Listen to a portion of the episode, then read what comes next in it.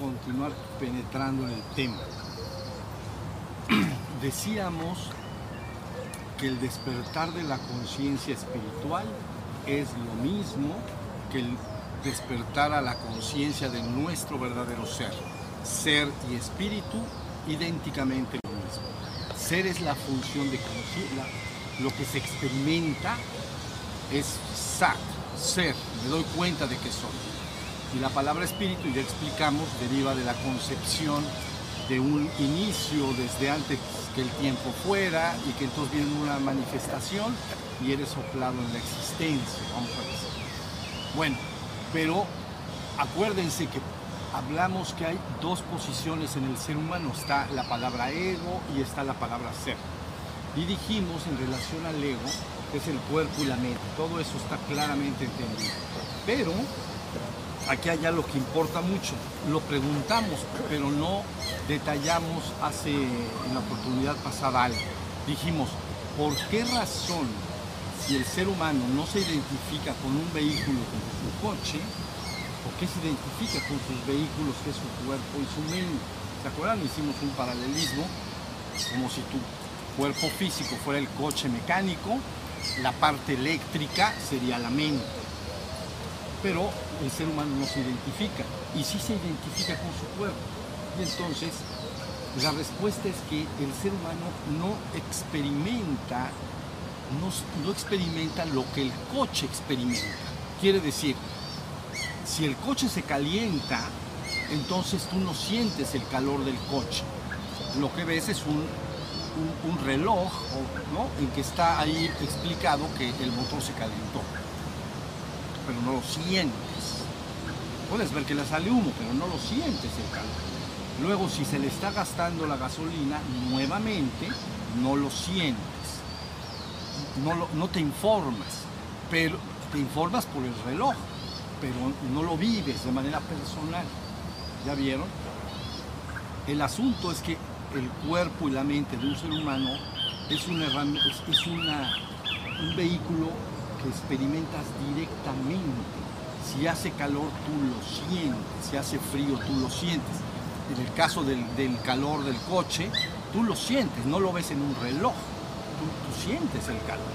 En el caso de que se acabe la gasolina del coche, tú lo ves en un reloj, pero en el caso personal tú sientes que, estás débil, que necesitas comer, etc. ¿Ya vieron? Y este acto de, de sentirlo de manera tan íntima es como, en honor a la verdad, un vehículo, no me gusta la palabra, usar la palabra robot, pero es un vehículo tan extraordinariamente sofisticado que te está informando a la conciencia de manera inmediata. No te informa en una pantalla. Ya viste, te lo informa vivencialmente. Entonces, al vivirlo tan íntimamente y tanto tiempo desde que naces, entonces viene todo un proceso en el que viene la gradual eh, identificación. Pero al principio, cuando un niño viene al mundo, un bebé nace en el mundo, es pura conciencia no entiende adentro y afuera, no, por supuesto no entiende pasado y futuro, no, entiende nada, no entiende que tiene un cuerpo, no entiende si alguien habla, no sabe si lo que viene viene de afuera o de adentro. Entonces tiene que empezar a hacer todo este discernimiento. Entonces un bebé pequeñito puede ver un móvil arriba de su cabecita, ¿no? Un móvil, pero y su mano. Y entonces él hace así, y hace así, no sabe que su mano es humano, su mano es humano y que su móvil es el móvil. Tiene que aprender poco a poco que su, por eso se espantan cuando aparece la mano, así como tú estás y alguien aparece de pronto, ¿no? Una aparición. Estás, estás en un lugar, llega cualquier familiar, llega por detrás y brincas. Bueno, pues el bebé puede muy fácilmente hacer lo mismo, pero está su mano así, voltea así, ahí está. Entonces, poco a poco, ¿saben? En la toma de conciencia de saber que su mano es su mano, su cuerpo es su cuerpo, y luego tampoco sabe lo que está afuera. Y entonces, eh, lo que siente cuando come, el olor de la madre, la comida, empieza un discernimiento inmenso, inmenso, pero todo está en función en yo. O sea, ¿cómo lo siento yo? Se va mi mamá y, me siento solo, bueno, me, siento frío, me siento que no está. ¿Ya vieron? Entonces todo este procedimiento hace que el hombre, es, tú fácilmente dirías, tengo, miran bien, tengo ganas de ir al baño, tengo ganas de ir al baño, me voy a poner de pie, voy a ir al baño, voy a entrar al baño, fui al baño, puros yo. Yo me paré, yo, yo sentí, tengo ganas de ir al baño, yo sentí, yo me pongo de pie, yo, yo camino, yo, llego al baño, me cierro la puerta, me voy al baño, ¿quién fue al baño? Yo, me siento aliviado, yo. ¿Saben ese procedimiento a través de los años, cómo focaliza la conciencia en el yo? He ahí el, asunto. Y a nivel emocional, pues viene haciendo lo mismo, ¿no? Cuando las personas se sienten, el bebé nuevamente está con su mamá y se siente muy bien y se siente ah, con el calor, el olor, muchísima información importantísima. Y de repente se va eso, me deja en desamparo. Y entonces me siento abandonado, me siento triste, me siento solo. ¿Ya vieron? Entonces, ya nomás dijimos ir aquí al baño. Vean cuántos yo su. Ahora te lo voy a cambiar. El cuerpo quiere ir al baño. Para llevarlo al baño lo voy a parar. Lo pongo de pie. Lo voy a hacer marchar. Llego al baño. Bueno, ya ven, ya estoy usando el llego yo ya está, ya se llegó al baño. ya llegamos al baño, está incómodo que ir al baño, ¿no? Y entonces llegó al baño, fue al baño, entonces lo hago ir al baño. Y ahora el cuerpo está aliviado. Entonces, todo el asunto es que poco a poco, lo hablaremos un poco más adelante, el cuerpo debe ser visto como un objeto de conocimiento ajeno a ti mismo y finalmente la mente también. Y tú eres de alguna manera la conciencia testigo. Yo atestigo que quiero ir al baño. Es el cuerpo el que quiere ir al baño. El cuerpo está ahí sentado, no soy yo el que está sentado. El cuerpo está sentado. ¿Ya vieron? Este es todo un procedimiento y por eso se focaliza en el yo. Y entonces, vamos, ya estábamos hablando del nirvana, y entonces en, esa misma terminología, en esa misma terminología, para que recuperes tu verdadero cero conciencia, entonces nace un marco teórico. Se lo digo rápido, es muy sencillo. Eh, ellos le llaman Arya Marga. Arya Marga es una palabra que quiere decir el noble camino, el noble camino. Y entonces ellos dicen en su sistema de creencias, ¿no? El ser humano está en samsara, eso seguramente muchos de ustedes lo conocen bien, quiere decir en español ciclo de los renacimientos continuos. ¿Ya vieron? Se liga causa y efecto y como todo está pensando en el yo y en el mundo, no se puede salir de ello, porque tus causas te ligan con tus efectos. Si tú el domingo te paras y le dices a tu familia y concuerdan todos, hoy vamos a desayunar a, tal restaurante que hacen unos desayunos muy buenos, entonces la causa corresponde al efecto. ¿Entiendes? No puede ser que digas, como está bien determinado, la causa, vamos a ir a tal lugar a desayunar, que aparezcas en otro lado.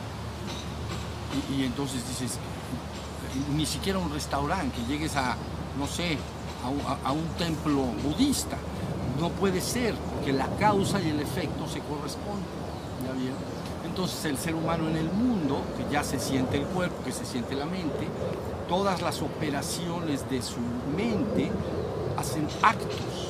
Eso se llama karma, porque cada, eh, la palabra karma quiere decir acto y tú nada más puedes hacer tres tipos de actos.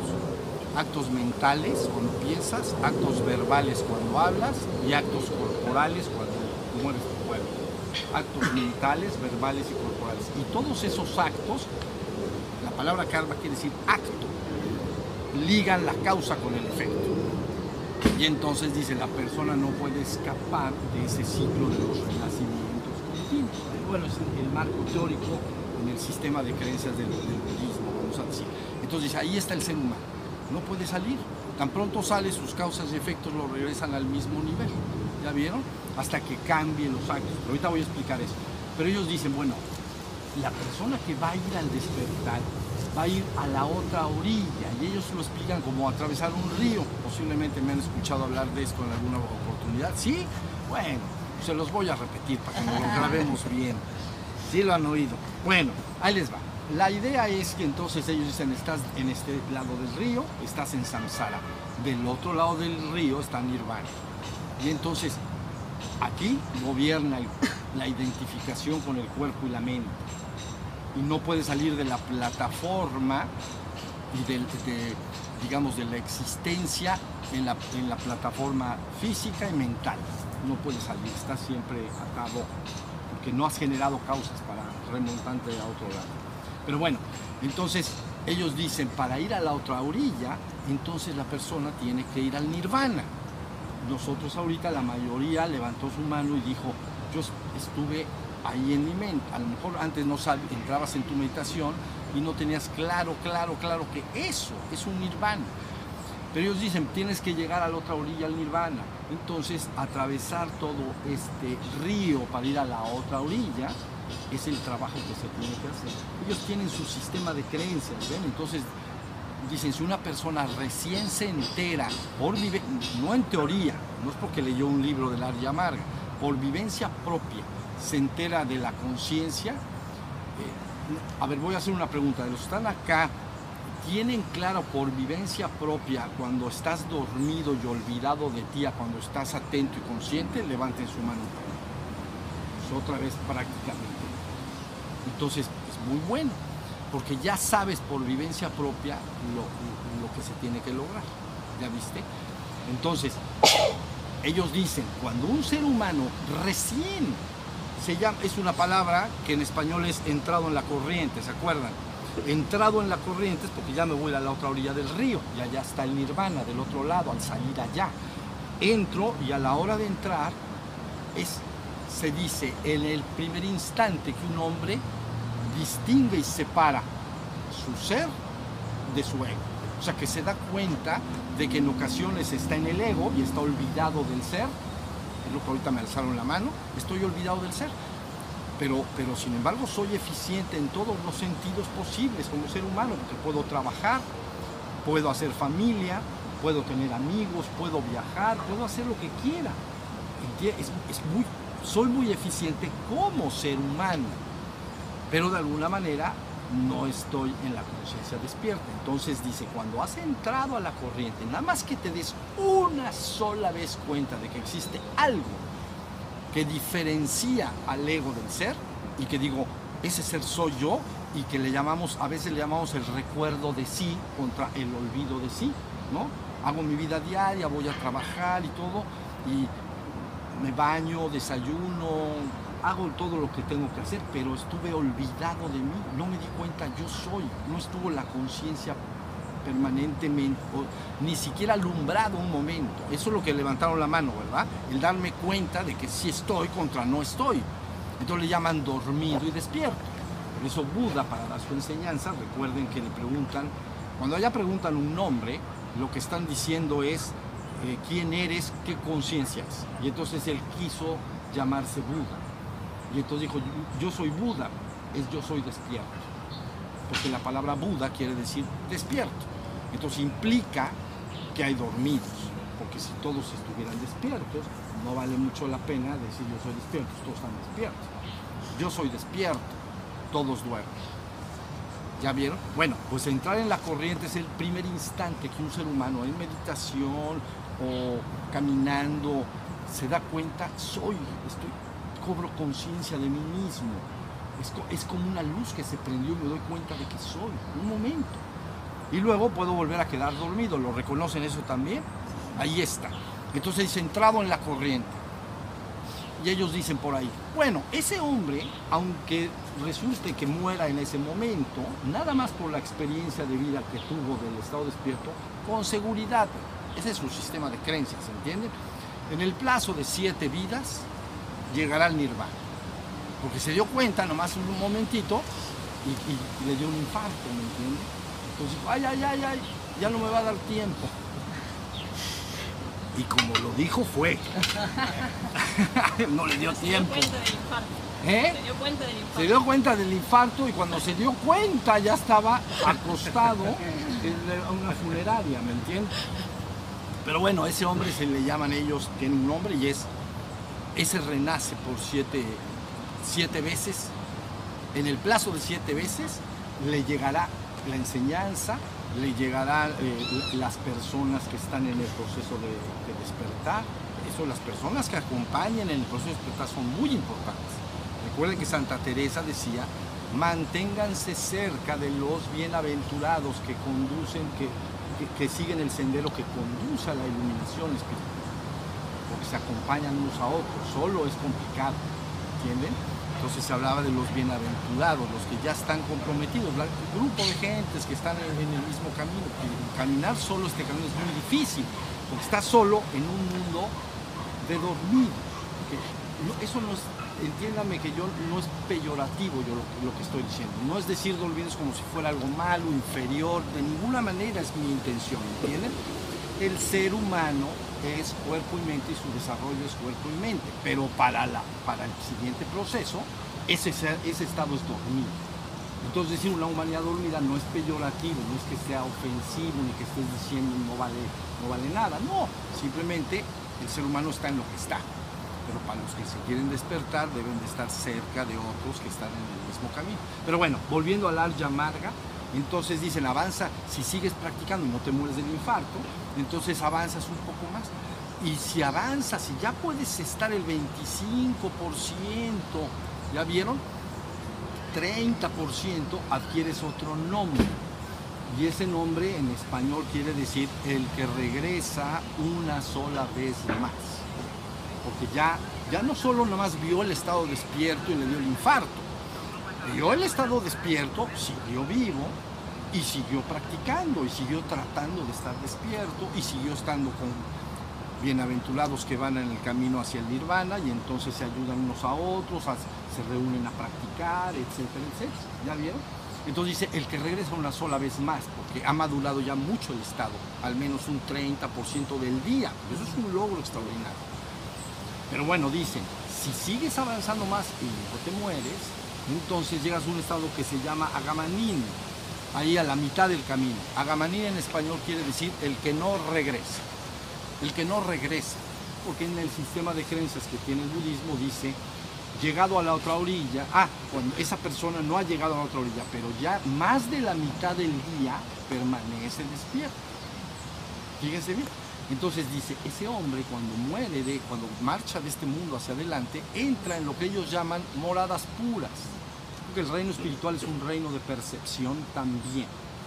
Entonces, moradas puras donde estarían bodhisattvas, budas y seres que ya la gente entendería como seres de luz. ¿Ya vieron? Entonces, ahí en esa morada puedo culminar mi despertar acompañado de la guía de estos seres, budas o bodhisattvas o arhats.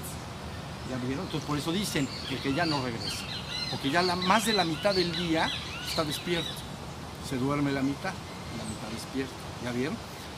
Si avanzas más y culminas del 75, pero básicamente hasta el 100% del tiempo despierto, entonces tocaste la otra orilla. Así como un día entraste, ¿no? Entraste desde Samsara a esa corriente de, es como un río, al culminar mi proceso del 100%, salgo del otro lado de la orilla. Solo durante la vigilia, 24 horas. Bueno, el estado de conciencia en la noche, eso a lo mejor, a lo mejor lo podemos tocar, puede ser también. Pero ahorita me estoy concentrando en vigilia. Entonces la persona sale de la otra orilla y ahora está ya despierto. Es lo que yo llamé todo el tiempo está despierto. O sea, adquiere un nombre en esta tradición le llaman Arhat, ¿no? Y Arhat quiere decir santo, pero nuevamente no quiere decir santo en el sentido dualista de bueno y malo, porque nosotros entendemos sal, santo, bueno contra malvado, vamos a decir. La palabra santo quiere decir que su adentro de él está inmaculado, sin impurezas, sin remolinos en la mente, sin distracciones, sin divagaciones ya está todo el día en la conciencia de ser, en ese vacío en el cual entraron en meditación, pero esa ya es su forma habitual de vivir. principio una persona lo logra en meditación, pero si quiere estar todo el día ahí, a lo mejor le cuesta más trabajo, porque luego, ¿sabes? Cuando lo hace en meditación estás solo contigo. Luego te pones de pie y empieza una vida diaria que todos tenemos. Entonces algunos tendrán familia, ya hay que llevarlos al colegio, otros tienen, están estudiando, otros están trabajando. Y entonces mantener ese estado de nirvana dentro del mundo social es otra, es otro, es complicado. ¿La vieron? Pero bueno, la idea es que al llegar al otro lado se llama Arhat y la persona está todo el tiempo, está consumado su despertar, su nirvana. Y entonces ya se dice oficialmente ha ingresado al reino sobrehumano de evolución, porque se separa un reino del otro por la actividad de conciencia que se lleva a cabo en cada uno de ellos. Y en el reino humano, pues es las actividades del cuerpo y de la mente, y en el otro son las actividades de la conciencia ya despierta. ¿Ya vieron? Entonces la persona ya queda, queda despierta. Es un recién despierto.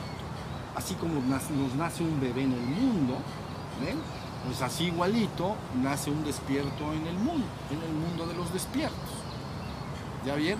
Y entonces ahora está medio camino, si tú dijeras, ¿qué tan lejos está eh, eh, el hombre normal hacia la meta final? Bueno, el que llega a la otra orilla está medio camino ahora tendría que avanzar y profundizar el estado de nirvana poco a poco para ir culminando un proceso que finalmente te hará consciente de ser el uno y uno. Y esa es la meta final, maja para nirvana, por eso lo dije antes, ¿verdad? Entonces estás en vacío, pero ya no hay un cambio, la mente es evolución de conocimiento y está cambiando. Bueno, perfeccionando si cambia, es, es como un conocimiento gradual acumulativo, el de la mente. El de la conciencia que despierta es una penetración más fuerte en la vivencia. Entonces se llama vacío, pero si penetro más, se puede llamar gran vacío. Entonces tengo, no voy a, a detallar cuál es, qué es lo que se vive ahí, pero luego supremo vacío, supremo gran vacío y finalmente, eh, después del supremo gran vacío, maja para nirvana, el gran estado más allá del nirvana, como todo el viaje, todo el, el reino espiritual y avanzar en él fuera eh, la penetración y culminación del nirvana, es decir, el cada vez más despierto de la conciencia. Hasta, hasta ahí más o menos está la idea. Entonces, este, ¿Qué más conviene que escuchen? Bueno, háganme una pregunta y, y, sigo hablando. A ver si alguien tiene una, una pregunta. pregunta. Bien. Eh, el tema de la reencarnación. Uh -huh. Bueno. ¿Cómo sería eso? Mm, en realidad más es mejor que el hombre conciba que tiene una sola vida. Entonces, si tengo una sola vida y me, y me, interesa el despertar espiritual, mucho conviene entonces aplicarse con fuerza. He oído a gente que, que termina diciendo, no, es que tengo, ahí lo hago después o ahí lo hago en otra vida. ¿no? En el hinduismo hay un criterio de, de, que tienes que hacer unos muchísimos renacimientos, llegar a un nivel muy avanzado, ¿no? avanzando hasta el estado de los brahmanes y todo, ¿no? Sigue siendo tiempo. Sí, sí. Es que lo, ¿cómo decírtelo? Lo que tú creas va a terminar pasando. Porque tú eres el creador. Entonces hay que tener cuidado. Entonces yo prefiero decir, para el que le interesa, en esta vida. En esta vida, el, al que le interesa. Que no piense después ni antes, ¿no? Porque eso es filosofía o es un poquito teología y es otra. A mí me interesa la vivencia directa. Yo decía, en ese sistema de creencias se utiliza este, este concepto, pero calculo que lo que la persona debería hacer es, el que esté decidido, decir, yo en esta vida lo hago. Por ejemplo, Buda dijo al respecto,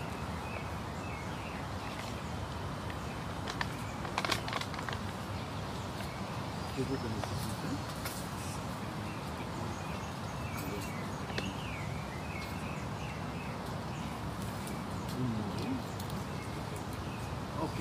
Bueno, la idea es la siguiente.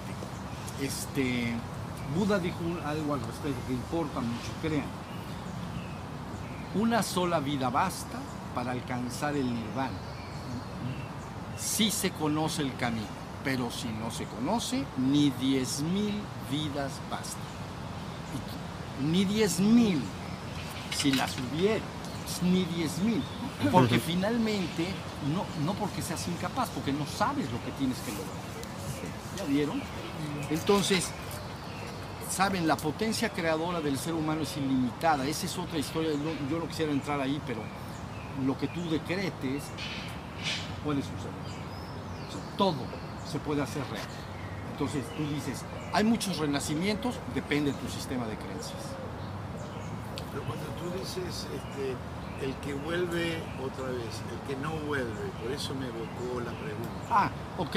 No, bueno, lo que ellos están tratando de decir es que si una, esa chispa divina ha caído en un olvido y está empezando en un proceso de despertar, pero al- como no lo logra, continúa siendo ser humano. Como, es lo mismo en grande que en chiquito. Imagina que una persona aquí en el mundo se despierta en meditación y luego se va a la vida diaria, vuelve a quedar dormido, vuelve a estar adormecido y entonces tiene que volver al estado otra vez despierto. ¿Cuántas veces? Cuántas veces necesite hasta que se quede despierto. ¿Ya vieron? Yo normalmente hablando de ese tema prefiero una vida. Créanme, una vida. Eres, es- el ser humano si entendiera los poderes creativos que tiene, entonces, porque cuando hagan de cuenta, voy a, voy a tener que moverme un poco a, del, bueno, del budismo ya está claro, si hay ahorita pregunta lo vemos. Pero, a ver, bien. Eh, en, realidad de la presencia que hablaste del 50%, 70%, Ujú. eh, mucho- ah, hablo un poquito de, de lo personal, pero eh, muchas veces me resulta- puede resultar fácil como tener presencia escuchando, como hicimos hoy, o, o sintiendo el cuerpo, Bien. o presenciando una emoción. El tema es cómo, se, cómo todo al mismo tiempo, ¿no? Como que si escucho, me pongo a escuchar, siento mucha presencia. Si me pongo a observar mi cuerpo, estoy en presencia. Si, si siento una emoción, una ira, algo, me pongo en presencia. Pero no sé, o siento que hay un desafío en cómo todo Integrar tiempo, el exterior todo. interior, todo. Eso, eso, eso es importante también, muy importante. Mira, la idea es la siguiente. Hay una, hay cuatro fundamen- cua- cuatro asentamientos de la atención en sí mismo. Seguramente lo habrán escuchado de mi parte. Tú puedes asentar la atención en ti en cuatro puntos. En el cuerpo, estoy atento del cuerpo, en las sensaciones, es el segundo asentamiento de la atención, en las emociones o estados de ánimo y en los pensamientos. Entonces lo que tú estás diciendo, cuando voy a los asentamientos de la atención, es lo que dijiste. Cuando voy a los asentamientos de la atención puedo, me recuerdo, me doy cuenta que estoy ahí, me doy cuenta de que soy.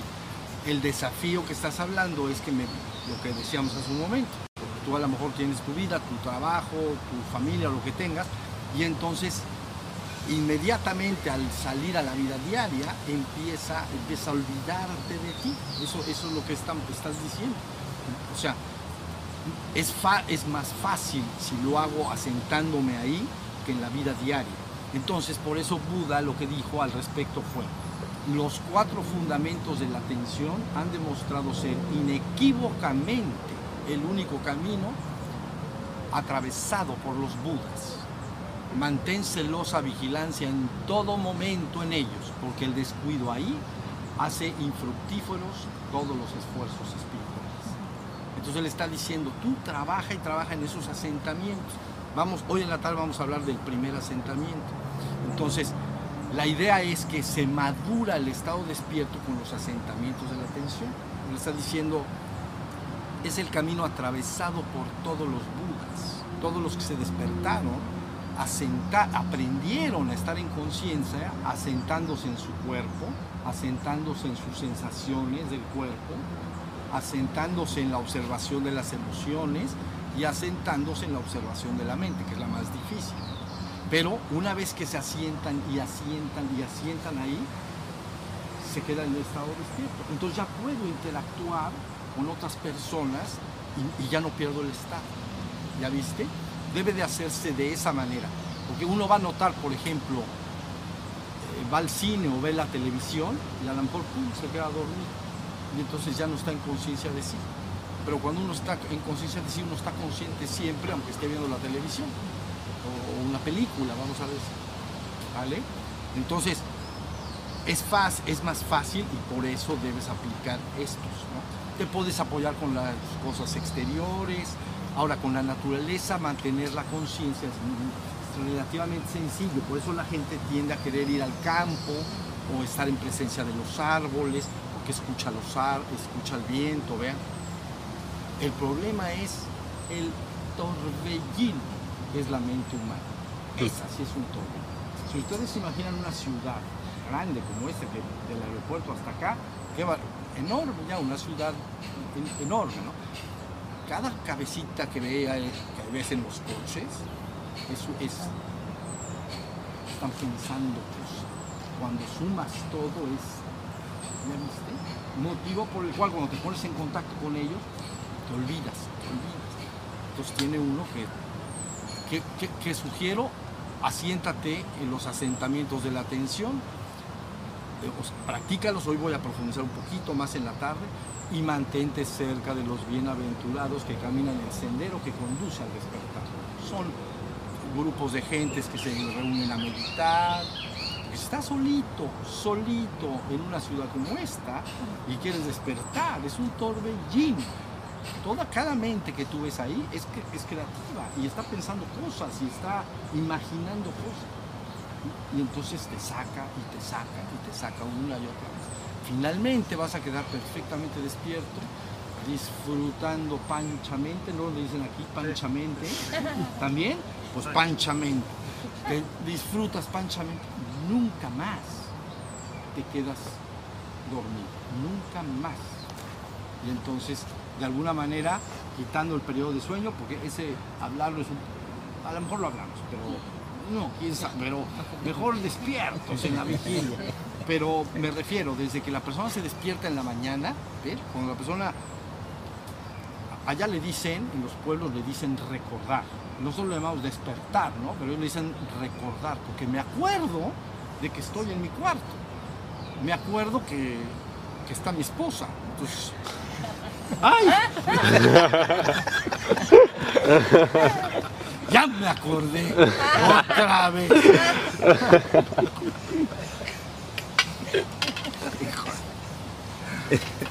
Entonces le llaman recordar, ¿ves? Entonces, me acuerdo, la idea es que cuando tú te pares en la mañana, no pases de un sueño, de un, sueño con ensueños.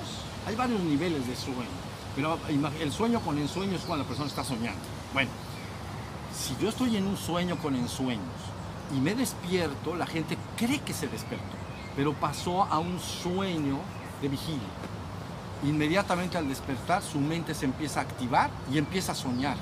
A ver, cuando tú duermes en la noche, ¿quién crea el sueño? Lo creas tú. No viene nadie de allá afuera a, a- a- a- crear tu sueño. Tú lo creas. A veces, la mayoría de las veces, o la mayoría de la gente de manera muy desorganizada, otros lo hacen de manera muy organizada, pero finalmente tú eres el creador del sueño. Y, y fo- conforme vas creando el sueño, va apareciendo esa realidad. ¿Ya vieron? A veces de manera muy desorganizada y unas gentes son muy precisas, pueden trabajar prácticamente mejor que despiertas. Entonces cuando despiertan ya trabajaron y ya conocen los, ya avanzaron en su trabajo. Pero bueno, pasan del sueño onírico se llama, sueño de la cama, al sueño de vigilia. Pero la gente es curioso, cuando se para y se pone de pie y toma su café, dice, yo ya me desperté, pero empieza a soñar con su mente. Y su mente crea una realidad. ¿Qué voy a hacer hoy? Voy a hacer esto. Ah, le voy a hablar a fulanito. Ah, tengo que tal trabajo pendiente, tal.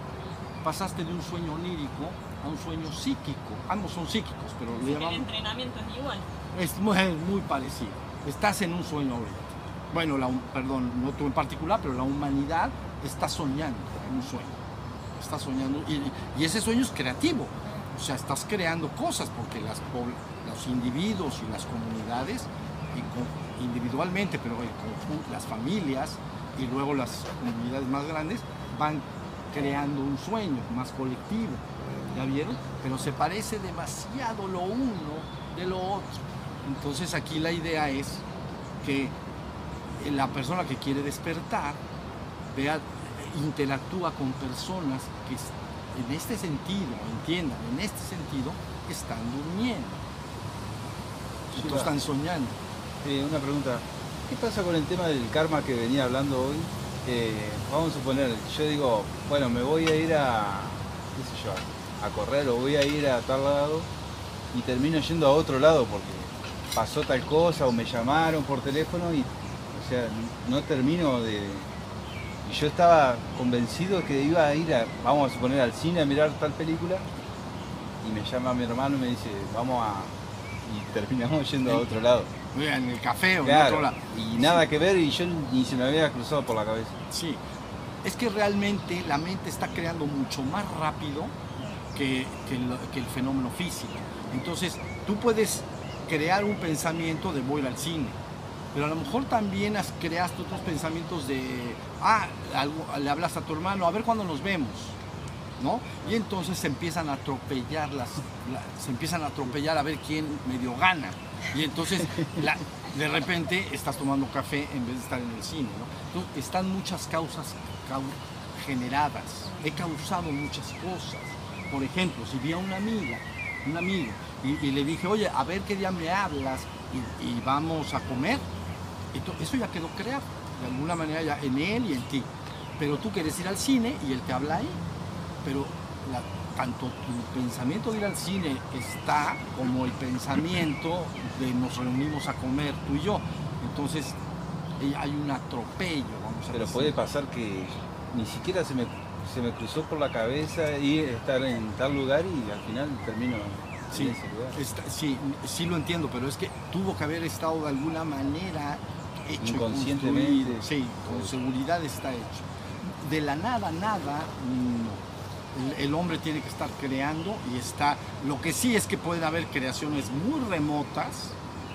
Es más, hay muchas creaciones que se terminan guardando en el subconsciente y uno cree que ni siquiera ya no está al tanto. Y un buen día sale a la luz. Sobre este tema en el satsang de la mente creadora de realidades eh, se hablaba de esto, y vos hablabas de esto. Y mi pregunta es cómo se pueden purgar o simplificar o anular todas esas creaciones previas y remotas o si hay alguna manera. Ah, sí, purgar. Es que hay dos formas, purgar y quemar. Entonces, cuando se dice quemar karma, purgar karma, para, como que hay gente que dice, he de traer acumulado quién sabe cuánto, a ver, síganme con sus ojitos. Entonces, hay, eh, eh, tengo hay gente que dice, no, tengo karma acumulado y, y- y le da miedo y saber quién sabe qué tanto generé allá atrás. Y entonces, dice, hay nanita, hay nanita. Entonces, hay dos formas de afrontar esto y es muy sencillo. Uno se llama purgar y otro se llama quemar. Entonces, el acto de purgar, haz de cuenta, cuando sale esta, se les llama basanas o samskaras. Sale una cosa que te empuja a realizar algo que ya está ahí guardado.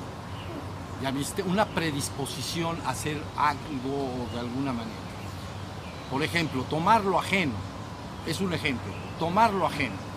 Entonces, de repente voy por ahí caminando, veo en una tienda un, re- un reloj valioso, pero cerca de este lado. Entonces hago así, ¿me entiendes? Pero entonces hago así, nadie me está viendo, pero hay gente que pasa y no, no siente la predisposición. Por eso se llaman basanas o samskaras. Predisposición es actuar, algo que de dentro te empuja. Entonces lo veo y si lo tienes, entonces lo tomas. Luego tienes que correr y escapar. Pero, pero esa es otra historia. Porque si no te van a agarrar en la esquina. Pero bueno, pero ese es uno, ese es uno. Pero entonces, ¿qué quiere decir purgar? Que has fortalecido suficientemente tu conciencia y atención que cuando surjan pensamientos que quieren actuar, quieren actuar, quieren hacer que actúes, tengas suficiente fuerza para verlo. Entonces, en el ejemplo, paso caminando, veo el reloj, siento un gran deseo de coger el reloj, pero observo el deseo, observo cómo sale, pero no actúo. Eso se llama acto de purgación. Y, no, y ahí se terminan las causas de, de eso, de eso, de eso, de eso, se termina la causa y efecto. Porque entonces si tomo el reloj, ya voy a generar otras causas y otros efectos.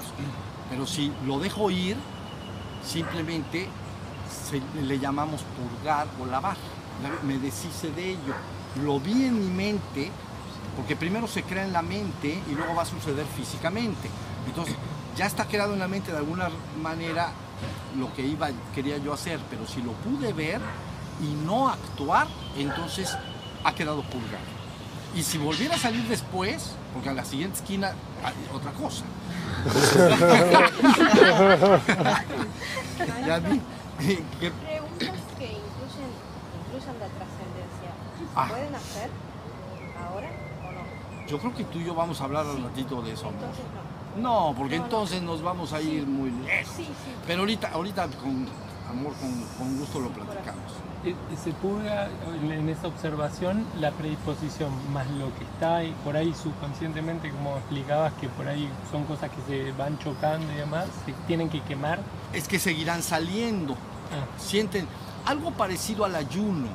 He oído, no, digo, no soy, no, no- no puedo considerar, no soy una voz para eso, hablar de salud, pero he oído que si la persona, la persona está comiendo y guarda muchas, se nutre, pero también guarda toxinas.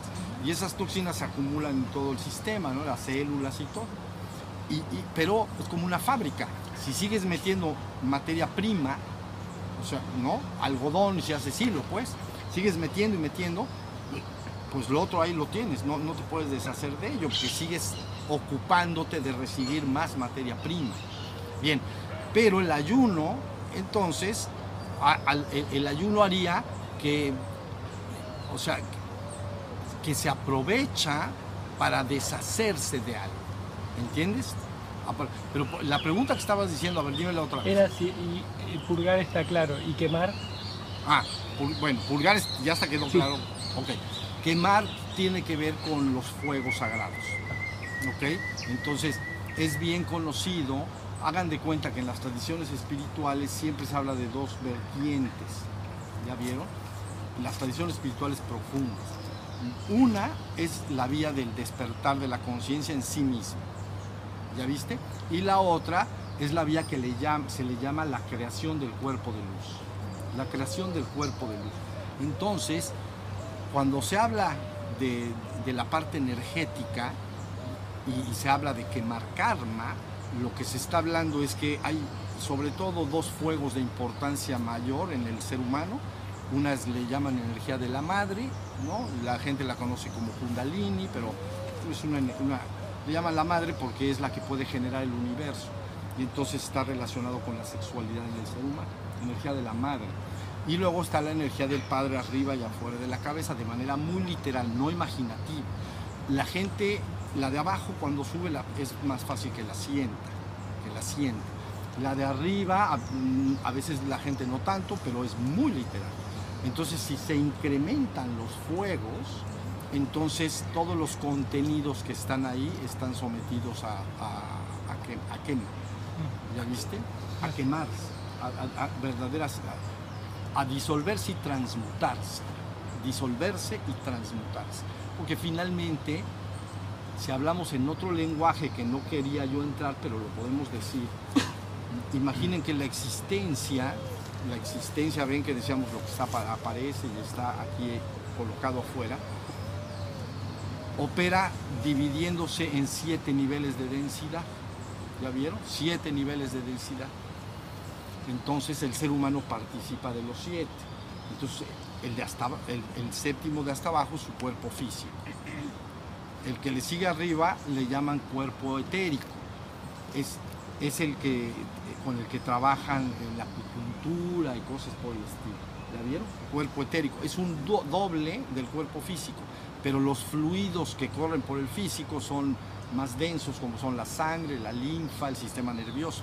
Y en el otro correría el prana, ven que por eso está el sistema de canales y todo. Dicen que 72 mil canales tenemos, habría que contarlos, pero ahí está. Entonces, segundo cuerpo, ¿ya viste? Tercer cuerpo se habla de un cuerpo que puede tiene la capacidad de generar emociones.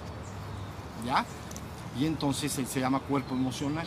Ese cuerpo sale más allá, más allá de la piel. El etérico un poquito y se ve azul, pero el- otro es lo que la gente le llama aura alrededor.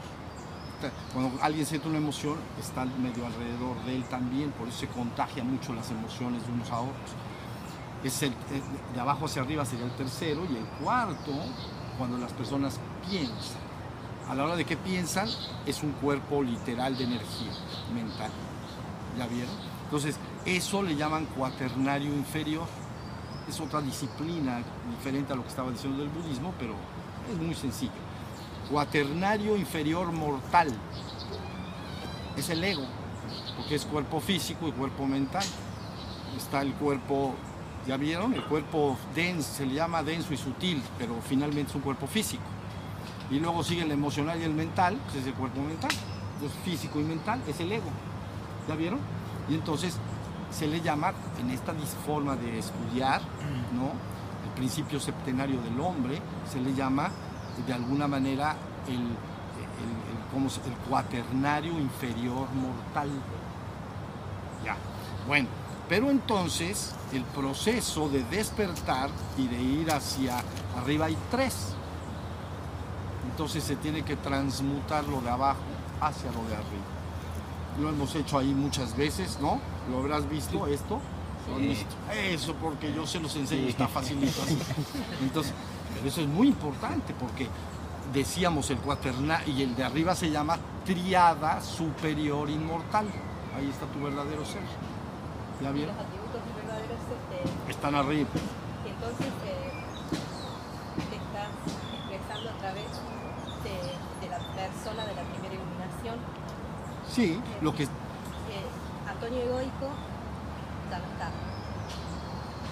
El de la primera iluminación vuelve a estar después de trascender. No, digamos que el, el- el ego estaría en la parte de abajo y el arriba sería el, el ser espiritual despierto, vamos a decir.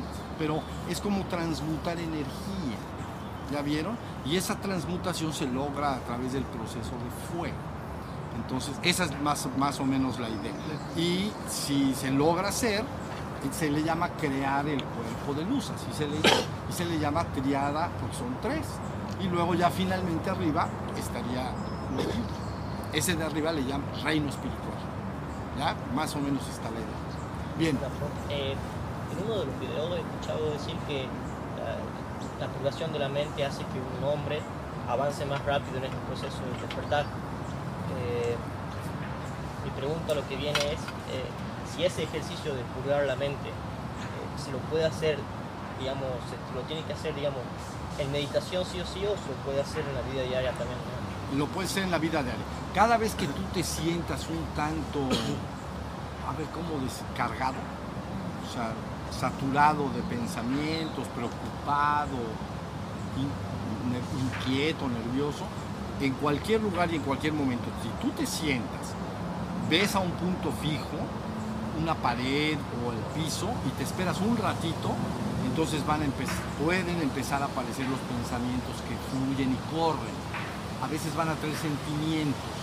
O la persona le salen emociones, le dan, pueden dar ganas de llorar, por ejemplo, pero en cualquier momento lo puedes hacer. Sentarte y dejar que eso corra. Mucha gente todavía no, no le es fácil que eso corra. Piensa que él tiene que activar su mente y pensamiento. Pero la verdad es que si él se queda quietecito, ve para abajo, ve la pared y no se mueve un- unos 3, 4, 5 minutos, empezará a salir una purgación. Entonces lo puede hacer en cualquier momento y en cualquier lugar. ¿Ya viste? Sí o sí tiene que ser, digamos, eh, quieto, o sea, No, sí, bueno, de- sí, Sí, ma- sería un poco complicado si fuera, imagínate manejando y purgando la mente. Claro. Entonces sería muy complicado, ¿entiendes? Entonces mejor, mejor sentadito te vas a ver más bonito. Entonces ahí sentado te, se va a ver Por más. eso no tengo registro. ¿Eh? Por eso no tengo registro yo. ¿Cómo registros? Registro para conducir. Ah, exacto. Pero bueno, Una pregunta sobre el, el hombre recién despierto. ¿Puede haber un periodo en el que técnicamente está despierto en el sentido de que está en constante recuerdo de sí, pero la mente todavía no está perfectamente calma. Sí, es lo más usual. Primero la mira, primero la persona descubre el estado. Casi todos aquí, el 98%, 95% me dijeron que lo conocen. Entonces, conoce el estado de recuerdo de ti, del estado de conciencia contra el olvido, que es cuando le llama a la gente, allá le llama en México al menos, me fui.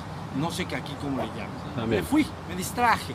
Apa- aparte me puede, puede estar algún amigo junto a mí, me quedo viendo a un punto fijo. Me colgué. Me colgué. Me colgué. Eso está muy bueno. Me colgué. Mira, mira la pantalla de la imaginación. Eso, ya viste. Entonces ves a un punto y francamente te fuiste. Pero puede haber conciencia de sí de todos modos, eh, mientras uno está mirando la pantalla y sabiendo que hay diferencias. Puede haber, puede haber, pero en la mayoría de las personas no lleva. porque no lo saben. Sí se puede, pero en la mayoría de las personas no porque no lo saben. Lo que ellos hacen es que ven a un punto y me colgué. O sea, me fui y, y- y- y- ya, ya estoy de alguna manera divagando. Bueno, ese es el primer estadio. Estoy, no estoy. Estoy, no estoy. Luego estoy más de lo que no estoy. Estoy más de lo que no estoy. Luego prácticamente estoy y poquísimas veces no estoy. Minutos al día o me fui. Luego ya siempre estoy, pero la mente puede estar moviéndose. ¿Ya viste? Krishna, por ejemplo, estaba, eh, bueno, ya saben, la batalla eh, donde se relata el Bhagavad Gita, entonces está con su discípulo, él es el avatar y el príncipe Arjuna.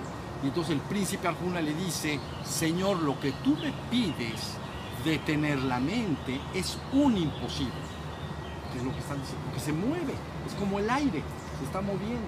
Entonces él dice, bueno, bueno, con calma y práctica constante se logrará. ¿Ya vieron? O sea, ahí no precipitarse, no, no enojarse, aguas con...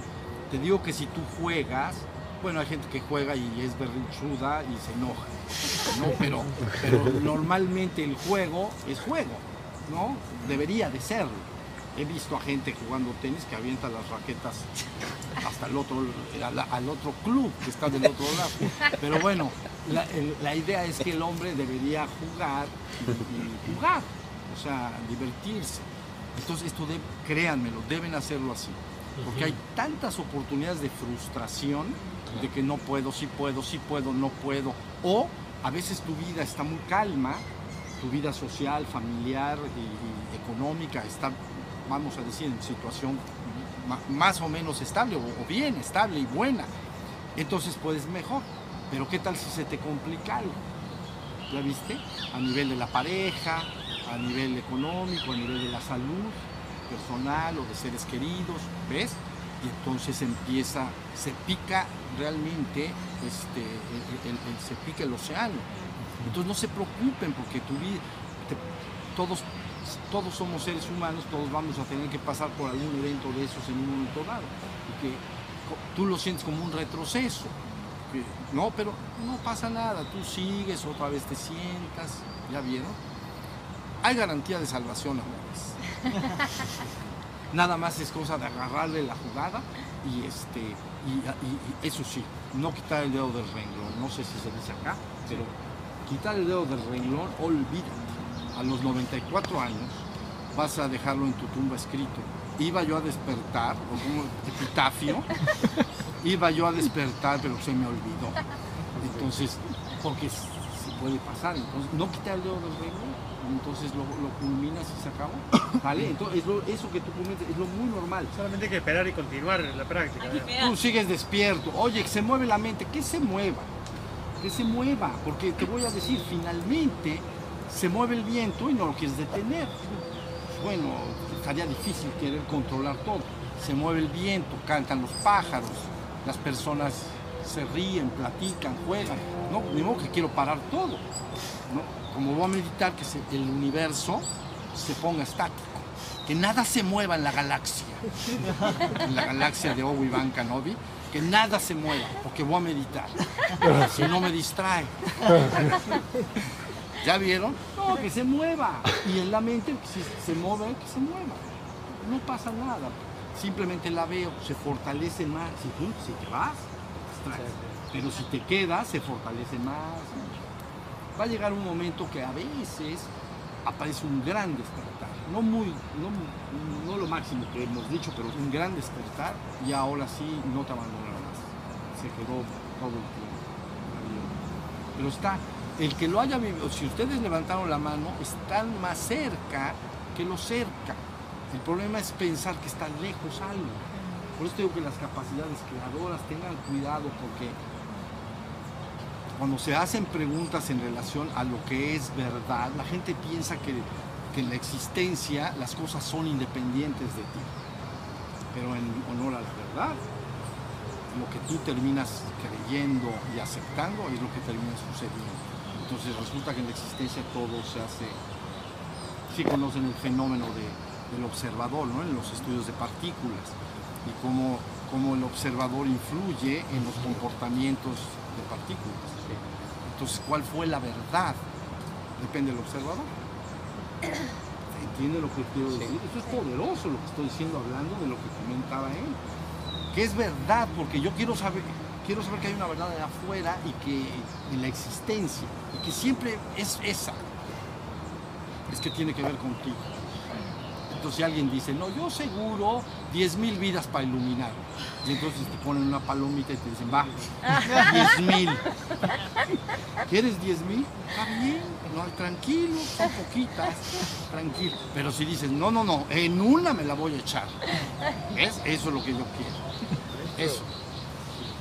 He tenido sensaciones a lo largo de mi vida muchísimas veces de X situación, de tener un conocimiento que no creo haberlo aprendido en ningún lado y sin embargo tenerlo.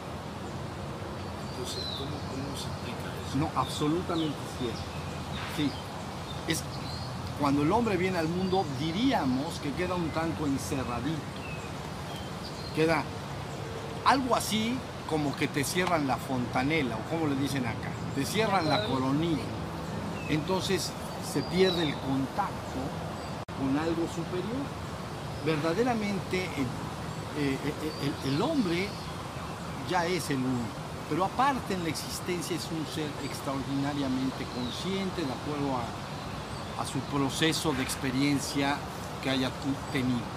Pero cuando vienes a ser hombre, entonces se cierra para que el experimento de ser hombre sea, sea total.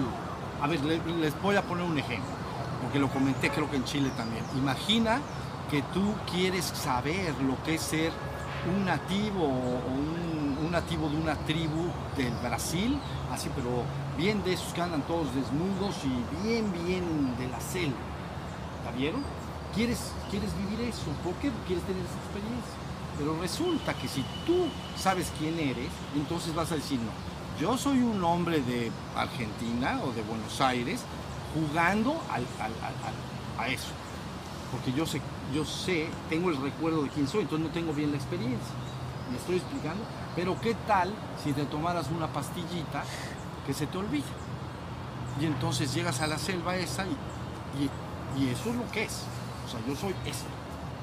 ¿Ya vieron? Entonces, para que el ser humano tenga una experiencia completa de ser humano, necesita cerrarse suficientemente el contacto con lo superior, que es lo que tú estás hablando, donde lo sabes todo. Y entonces se cierra y ahora sí mi experiencia es de ser humano, completamente. No tengo recuerdo del divino origen, vamos a decir. Ni tengo el recuerdo de mí como un ser extraordinariamente desarrollado en cósmicamente hablando y también menos que soy el absoluto y el único. ¿Sí se entiende? Entonces, es muy usual que las personas reciban ese conocimiento. Le, llamamos inspiración, o sea, eh, no, este, intuición, intuición. La palabra intuición quiere, eh, se, se define como conocimiento claro y directo sin intervención del intelecto. ¿Ya vieron?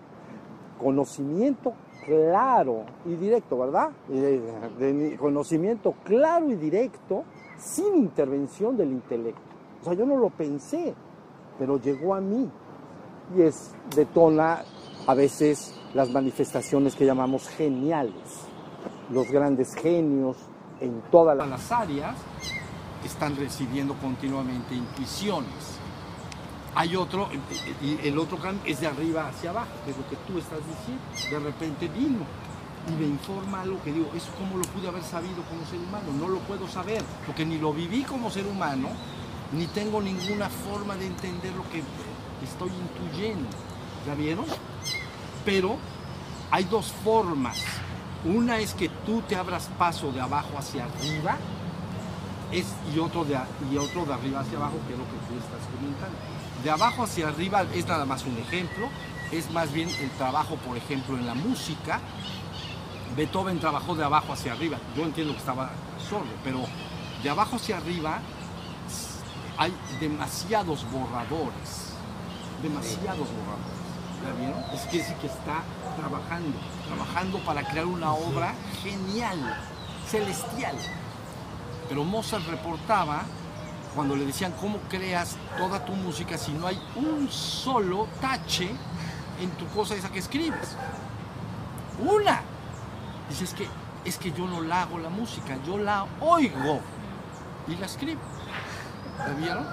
Así está re bonito. Así está bien, no hay que esforzarse, nada. Porque la talacha de abajo para arriba, ¿me entiendes? Está durísimo. Pero de repente a cualquiera de nosotros le puede venir esa intuición y que te informará algo en particular, algo que puede ser de la categoría de los más grandes genios del mundo, ¿no? Pero que en algunas personas se filtra de arriba hacia abajo y en otras, pues, ¿no? En otras todavía. Entonces, todo eso ya lo sabes, pero como humano, en esta vida, no. No lo, no- bueno, no lo, supiste, digamos. ¿La vieron? Y entonces se abre y puedo tener un- una gran iluminación, vamos a decir. ¿La vieron? ¿Eso de dónde de- vendría de, de- de ese lugar que tú dices de arriba? De los tres de arriba, hablando del principio septenario del universo, de los tres de arriba, o decididamente, si baja desde hasta arriba de esos tres está la trascendencia, entonces vería una, una iluminación avatárica completamente.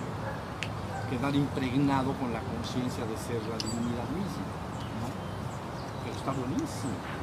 Por eso, ¿sabes? Por eso, nada más un segundo, porque primero va él y ahorita ah, eh, hagan de cuenta que en términos cristianos se dice los tesoros que el Señor tiene guardados para ti en los cielos. Ya los tienes. Cuando la persona marche de aquí tiene todo eso. Pero ahorita está cerradito para que se esfuercen bonito. Ver.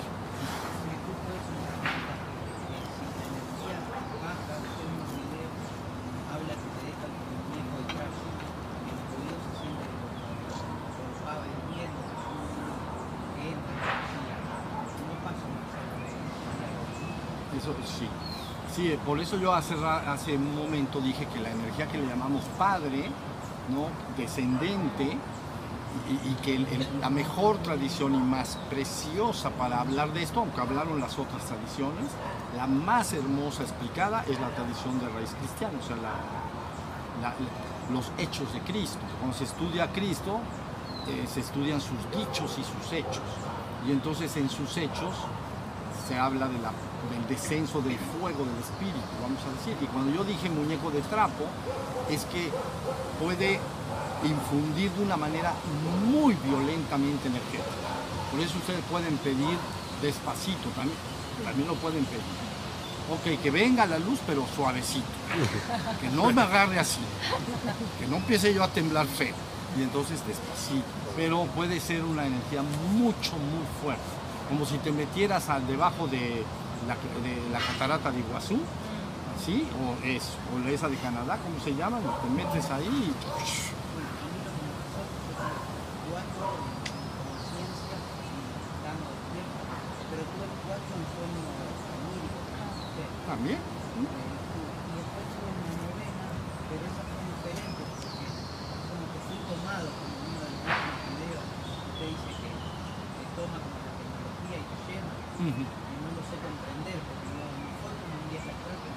No, no lo es. No es un viaje astral. es algo que no, pero me, pidió como pedir permiso, pero no hablando, lo entendí así. Sí, sí, normalmente puede decir algo como, eh, normalmente es un pensamiento que es abstracto y tú lo pasas a palabras.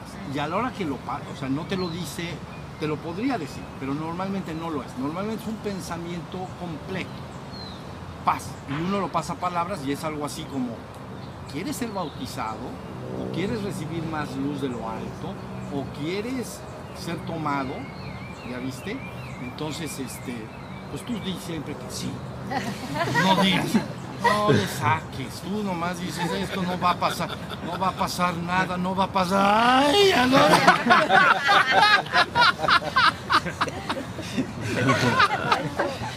Así te van a ganar. Felicidades, muy bien. Lo que Muy- he leído Leandro ¿eh? está dentro de las, de las experiencias sensoriales.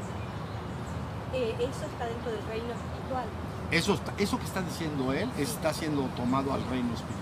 Sí. Sí, eso le llaman Merkabah.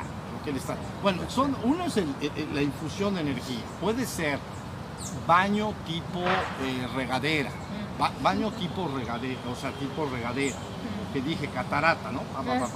Puede ser tipo disparo, como ¡fum! Y entonces es lo que yo recuerdo haber asociado a contorsionarse como un muñeco de trapo. Eso es lo que estás tú recordando. ¿no? Entonces es una energía que puede que entra Eléctrica, eh, Ah, eléctrico, sí. Totalmente eléctrico. funciona el cuerpo. Sí, sí, la verdad. que lo ve afuera. Sí, no, y adentro, y afuera, y alrededor, y por todos lados. No sabe lo que está pasando, se entrega. Te tienes que entregar porque ya no te queda de otra parte. Es como si te agarras de un alto voltaje y no te quieres entregar. Ya te entregaste. Entonces es parecido. Ya Las cuando. primeras veces, ¿eh? las primeras veces no se entiende qué pasa. La mente no entiende. Sí, desciende, penetra, me mueve, me sacude bonito y me deja en claridad. Y, ya, y un buen día, pero eso es de arriba hacia abajo. Es lo que llamamos bautismo, porque es- se llama bautizado con fuego, no con agua, con fuego, ¿no? Yo, yo bautizo en agua, el que viene lo hará con fuego y espíritu, ¿no? Entonces, el descenso de esa energía, literalmente la podemos entender como fuego, el rayo, el relámpago. Y entonces es un proceso de entrar, por eso yo he hablado que los cuatro cuerpos de abajo serían como hielo. Y si entran estos fuegos descendentes y el ascendente de la madre, derrite el hielo. Y si lo logra, lo va tratando de derretir. Y si lo derrite, lo va a tratar de transportar al reino que llaman de la luz, al reino, ¿viste? Ahora, tú estás, has estado recibiendo esta energía como bautismo, pero entonces también a veces, para que tú tengas, sea, des testimonio a tus semejantes de ello, se te dice, ven, vamos, como que vamos a dar una vueltecita, pero no precisamente en un coche de los de acá. Entonces puede ser tomado y puede, puede ser llevado le llaman Merkabah.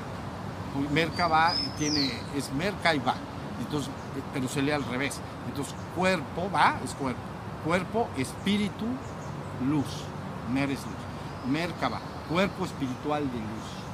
Entonces la persona conforme va avanzando en su proceso, todo lo que logra despertar en conciencia y lo que logra refinar sus emociones, que sean mucho más amorosas, bondadosas en todos sentidos, mucho más hermanadas, agradecidas y todo su pensamiento mucho más purificado, con un deseo de, del bien para todos, sin, sin ser una persona que busque hacer dolor físico ni, ni sufrimiento psicológico a nadie. Bueno, pues toda esa energía se le llama, se, se empieza a transmutar a la triada superior, pero en realidad se acumula arriba de tu cabeza. Entonces también puedes llegar a sentir a veces que hay una, un gran objeto arriba de la cabeza muy, muy grande. ¿Ves? Y entonces ese es el que baja en el proceso llamado ascensión, que está hablando esto. ¿Ya viste? Entonces se llama ascensión y descenso del Espíritu Santo. En, el cristianismo profundo se le llama ascensión, tiene que ascender la madre, y descenso del Espíritu Santo, porque tiene que haber un acoplamiento que se llama contrarrotatorio. Entonces esto baja, y aquí está el hombre, ¿no? Entonces el- empieza a bajar, el fuego de la madre se activa y se acopla, y entonces contrarrota, Y si lo hace bien y adecuadamente, entonces vendría una ascensión de tipo corporal, puede ser corporal, o puede nada más el cuerpo quedar, ir la conciencia y luego regresar. ¿Ya viste? Si fuera completa y total es lo que llamamos todo, ascensión corporal. Quiere decir que todo el, el hielo del cuaternario inferior ha sido transmutado por el fuego. ¿Ya viste? A ver, había, había una pregunta. ¿Alguien me, me regalaría un poquito de agua? Sí. Aquí. sí, Este hombre me ayuda.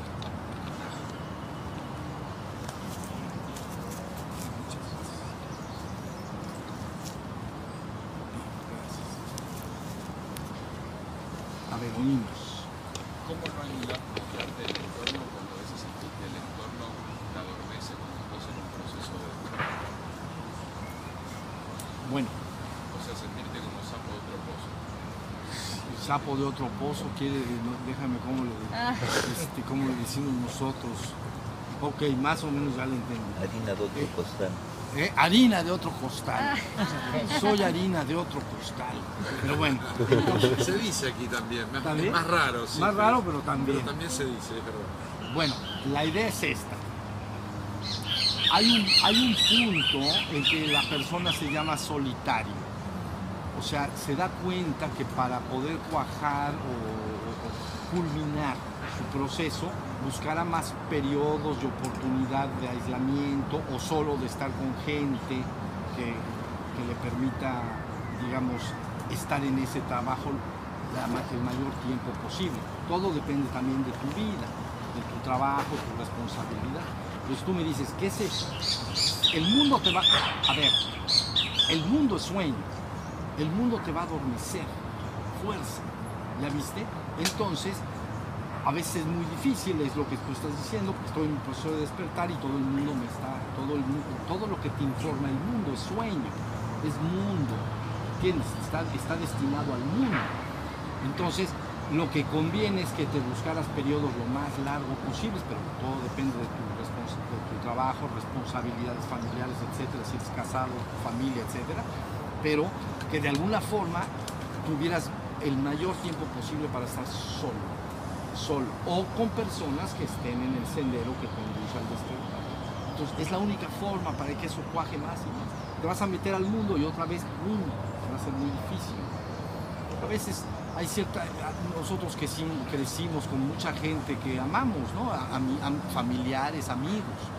Pero luego, la verdad, la verdad es que sí llega un momento en que a lo mejor, si no siguen esos amigos y esa, esa familia humana, el camino del despertar empieza a ser un, es como muy incompatible.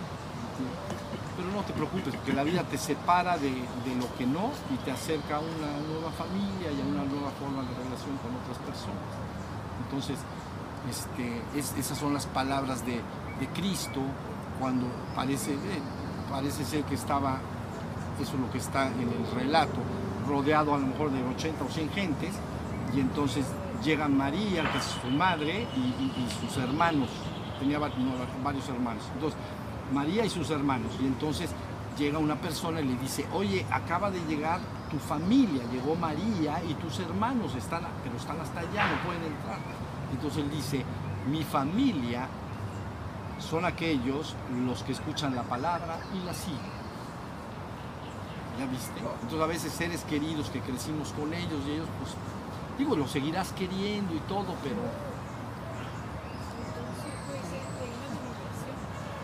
sí. Sí, a veces la gente entiende vibración densa o grave, ¿no? Le llaman densa, es grave, para abajo, ¿no? Y la leve es vibración alta.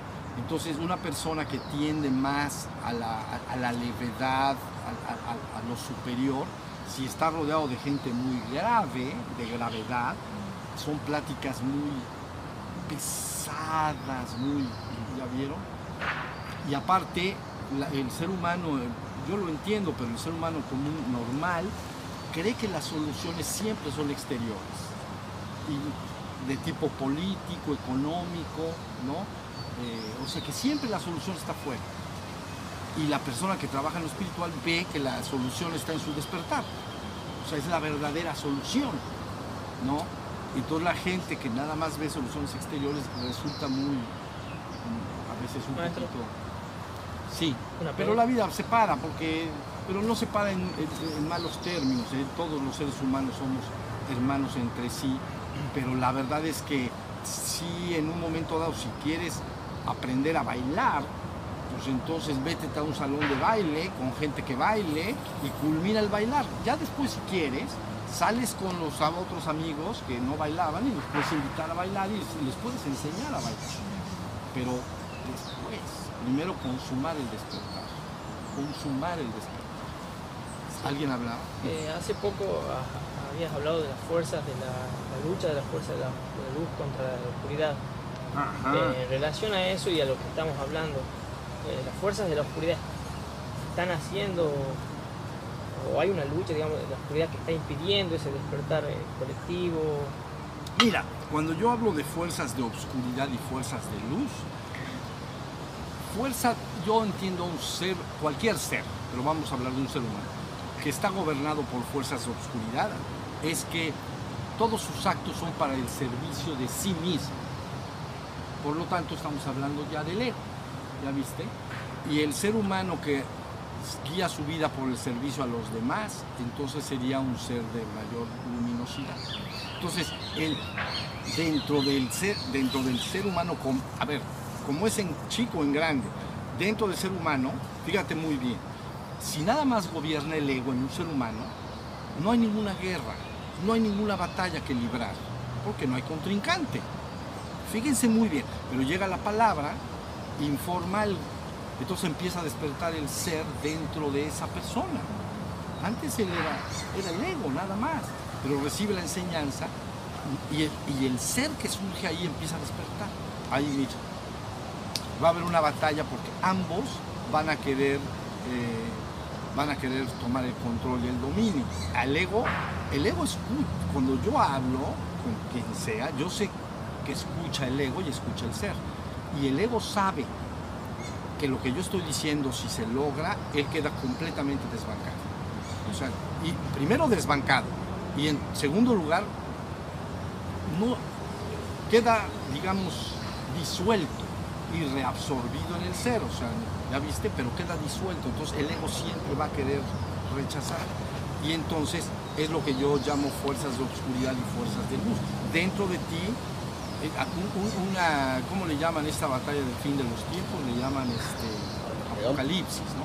Entonces, ¿cuál es la apocalipsis? Bueno, cuando un ser humano recibe la información del ser y se empieza a despertar el ser dentro de él, ya tiene su apocalipsis. Personal, personal. Porque ya empezó la batalla. Y el ego se va a defender, a defender, a defender, va a decir que no sirve, que no, sé- que no sé qué tantas cosas inventan, pero va a decir que no lo hagas, porque él sabe, me van a bajar del banquillo de- del trono y me van a poner mal, entonces va a luchar, ¿ya viste? Bueno, pues lo mismo personal como lo mismo este, Porque se había hablado, no sé, o es lo que entendí, de, de una oscuridad en un bajo astral o algo así. Pero es que ese bajo astral, eh, ese bajo astral, eh, cuando, eh, a ver, cuando se habla del cuerpo emocional, entonces se divide, ven que el 7 lo meten para todo, pero es que así se divide, la verdad. Pero bueno, el, el cuerpo emocional lo parten en 7. Y el bajo astral son cuatro niveles inferiores que son las emociones bien gachas, que son odio, envidia, celos, rencor, una chulada de emociones, bonitas, bonitas. Son bajo astral. Y las tres de arriba nuevamente son las emociones de amor, de, hermandad, de armonía, ¿ya viste? Entonces, ahorita la idea de que está, hay una lucha entre la oscuridad y la luz, es, es, el ego contra el ser. Puedes llamarle Cristo y anticristo, puedes llamarle, el, el nombre no importa, ego contra cero, pero finalmente eh, llegó la palabra, se va a informar el ser y el ser va a querer despertar dentro de los seres humanos y va a empezar la batalla. Bueno, la batalla interior. digamos. Y luego sí puede ser que haya un grupo colectivo de seres humanos en que vaya ganando el ser, y es a lo que yo me he referido como familia espiritual humana. ¿No? Y el otro, la familia humana, le está ganando el ego, vamos a decir. Pero, pero como nos toca. ¿Entienden? Porque entonces le metemos más enjundia y entonces la idea es que esa familia espiritual humana crezca más y más y más. ¿Ya viste? Esa es un poco la idea. Para lograr la verdad. Porque acuérdense, una, lo contrario de verdad no es mentira. Mentira es una verdad encubierta. La gente dice, ¿qué es lo opuesto a la verdad? No, pues es una mentira. No. Una mentira es una verdad encubierta, la tienes tapada. El contrario de verdad es ilusión. ¿Ya viste? La verdad es una cosa, ¿no? Este, por eso se llama palabra de verdad. Y luego su contrario es ilus- ilusión, viene de ilusio. Y ilusio quiere decir engaño. Entonces el ser humano está engañado y por lo creyendo ser lo que no es, bueno, lo es transitoriamente, pero finalmente no lo va a ser por siempre. Ahorita vamos, se debe hacer el esfuerzo para lograr un despertar más colectivo y entonces logra lo que tú estás diciendo. Tú dijiste que si redención es un proceso rápido, como se ve en algunas tradiciones, la budista lo dice idénticamente igual que la cristiana, tiene que llegar la nueva palabra, tiene que empezar el proceso del despertar, la humanidad tomará esa palabra, se corregirá, todo el mundo buscará poco a poco el despertar y luego dicen mil años, el milenio, para que en mil años haya toda la humanidad tenga tiempo de corregirse y hacer su culminación. Y luego se dice, y luego el fin, el fin del tiempo. Y entonces ya la humanidad es redimir y rescatar. Eso estaría buenísimo. Eso estaría, nos vamos acá de una vez. ¿Ya vieron? Entonces más o menos sería... Y yo les voy a decir una cosa. La gente, ¿cómo decirte? La, la gente, alguien que, que no sepa de lo que yo estoy hablando, dirá, este es el hombre más soñador del universo. ¿Cómo se le ocurre que en semejante mundo que tenemos, todo medio patas para arriba y problemas en todos los niveles, ahora resulta que va a haber un despertar? Va a haber. Lo van a ver. Y claro, no digo que vean todo, porque es como un insecto que viva tres días y resulta que el verano son tres meses. No, no se entera bien. O sea, es- pues la verdad. Oye, que el verano, sí, sí, el verano. Tres días. Adiós. Adiós, mosquito. Pero el verano vive. ¿Ya me entendieron? Entonces, al ser humano, nosotros seremos parte del cambio. Pero nuestros hijos y los hijos de nuestros hijos continuarán. Crean lo que continuarán. ¿Ya viste? Bien, amor. Ponte y pregunta.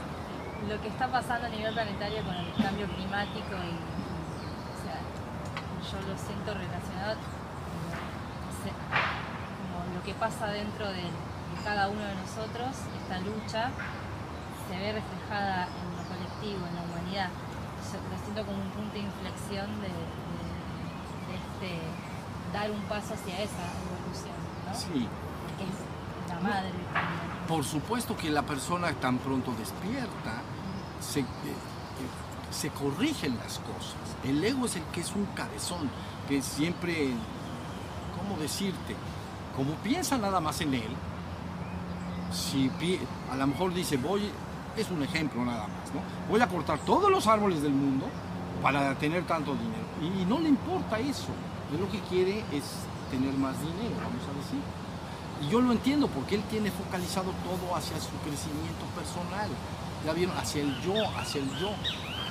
Pero cuando la persona despierta, entonces cobra más conciencia de, sus semejantes y del, planeta en su conjunto.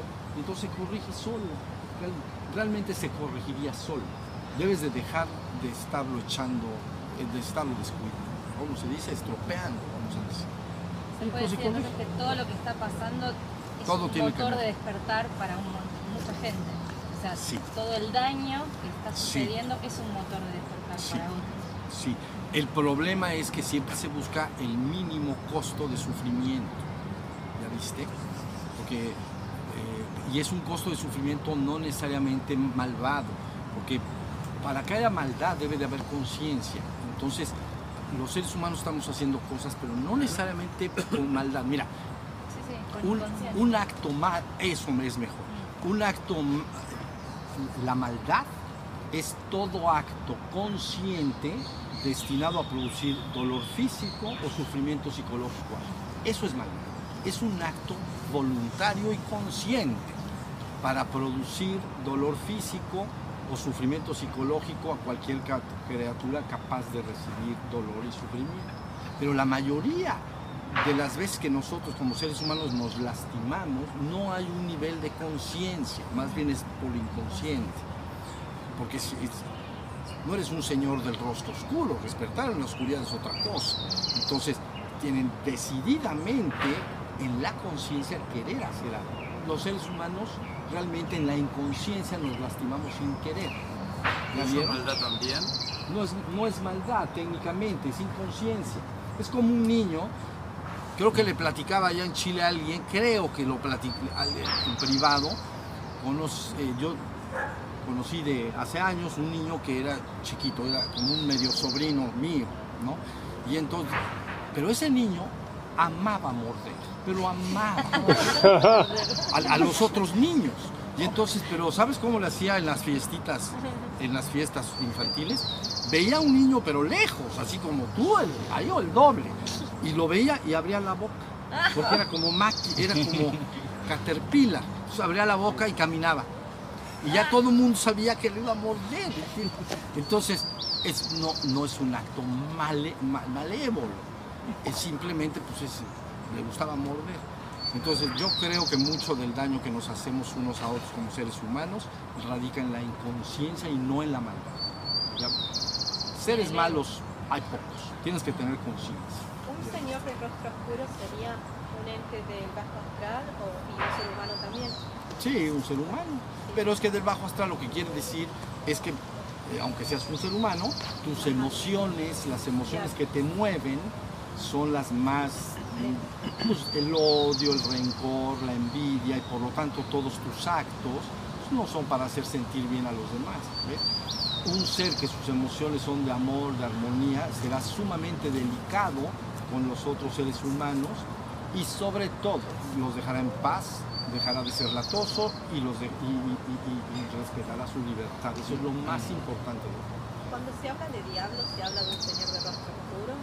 Sí, cuando se habla de diablo pues, es un hombre. Ajá. Puede ser un hombre o... Sí, puede ser que...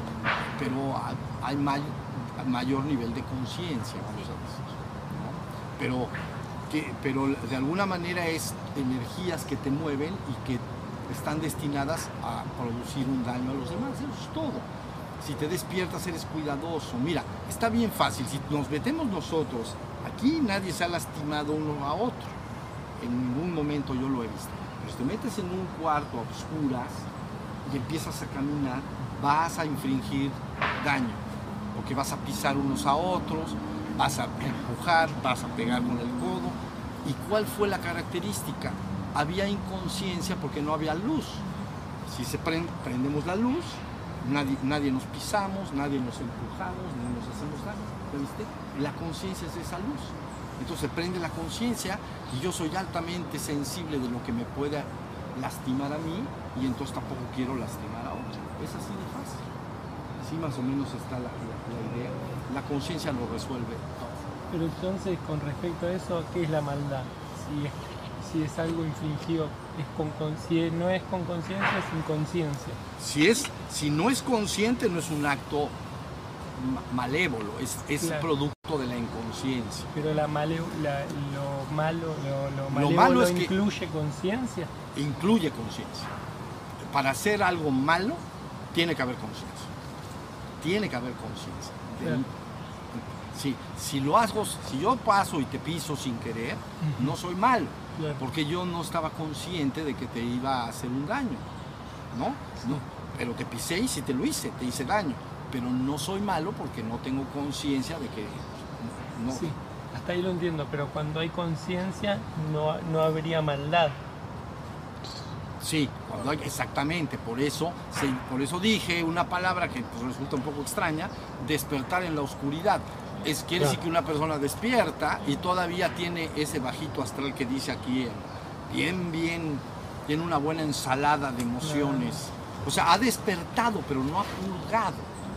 ¿Ya? Y entonces, como ha despertado y no ha purgado, ya tiene conciencia, eso es peor, eso es, y, y- pero lo mueven emociones muy, muy malas. Y entonces tendría que pasar todo un proceso para disolver todas esas energías. Una vez que las ha disuelto, ya, ya. Y con respecto a eso, cuando vos graficabas en la vida de Cristo las distintas etapas, y había una etapa en donde el ego hacía como un manotazo de ahogado en su, en disolución, había una etapa que vos graficabas que, era como, no me acuerdo si era en la crucifixión, que era como que el ego ya estaba casi disuelto, pero había un- una instancia más. Sí, bueno, es que toda esta forma de relatar las cosas para entender lo que va pasando, ¿no? que se llama sufrimiento en la huerta de Getsemaní, es lo que estás tú diciendo. Entonces es el último punto en que el ego francamente se, acerca a su extinción final. Y entonces puede tratar de revitalizarse, ¿no? Que ahí se muestra como escapemos o lo que sea, ¿no? Sufrimiento en la vuelta de Getsemaní y luego viene entonces ya crucifixión, muerte del ego, resurrección del ser. Entonces hay que Eh, hace más de 20 años percibo que se abrió alguna puerta, no lo sé, hay múltiples escenarios y no puedo resolver esta situación. Me despierto 10 minutos después, muchas veces, sufriendo muy fuertemente y llorando como un niño de 9 años. A los 10 minutos aproximadamente del sueño. He estudiado todas las etapas del sueño para entender por qué esto sucede al principio. Esto sucedió a partir de un encuentro donde se ve que hubo algo que se destapó. Por eso yo digo que esto estaba. Entiendo lo que dice del ego y yo me doy cuenta que genero todo esto y durante mucho tiempo dije, bueno, ok, si yo lo genero, tengo que trabajar ahora para generar otras cosas que me permitan salir. Pero la percepción es clara de que vienen a buscarme. de que vienen a buscar. De que vienen a buscarme y que infringen dolor. Y yo por eso me despierto llorando como un niño. ¿Vienen a buscarte mientras duermes? Sí, exactamente. Eso lo podemos platicar en privado. Gracias. Muy bien. Ya se hambre, ¿verdad? Ya nos vamos a comer. Bueno, entonces vamos. ¿Alguna, alguna pregunta? Última. Última. Uy, no te oigo nada, Omar. Muy fuerte. Más fuerte, consciente. ¿Por qué es consciente del mal? Se puede usar el término infraconsciente. Infraconsciente, pues eh, no se usa mucho. O sea, se, se usa inconsciente, subconsciente y consciente. Entonces, infra, infra es como menor a la conciencia, pero más La bien se, consciente del mal que hace. Se le dice infraconsciente. más bien soy inconsciente del mal que hago. Pero bueno, si, le, si le- se le dice así, por mí está bien, pero no este. Pero ¿cuál es la pregunta? No sé si se puede utilizar ese término. Ah. Cuando soy consciente del mal que hago. La persona que es consciente hace mal, pero es inconsciente, sabe que lo hace. Eres mal. Nada de que. Infraconsciente, nada, son malos. No, no soy infraconsciente, soy más malo que la rabia. Pero que haber inconsciencia. No hay inconsciencia.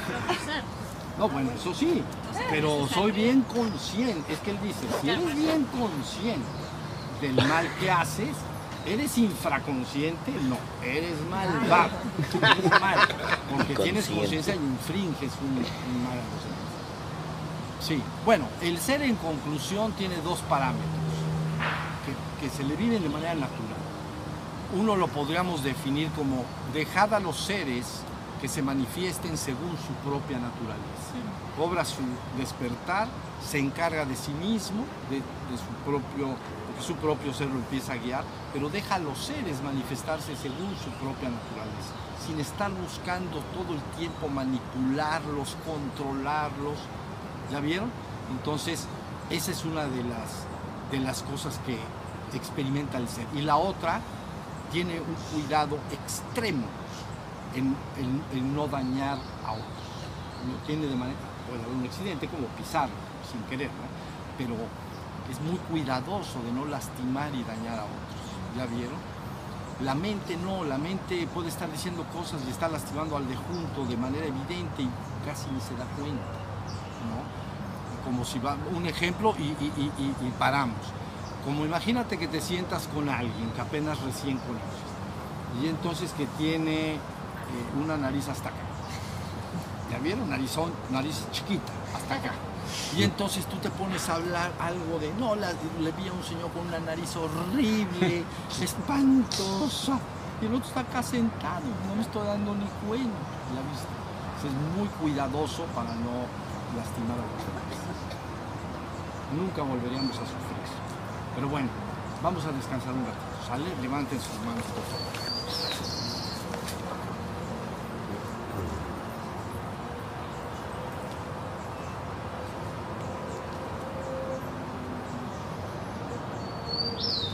Este hombre de Argentina se fue a vivir a, ¿verdad? Se fue a vivir al Ashram y ahí estuvo un tiempo. Muy bien.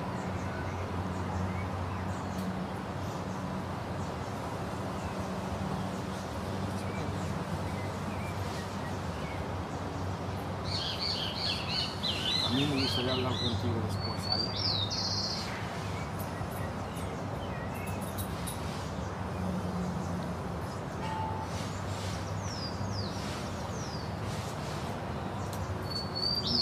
Muchas gracias. Seguimos más adelante,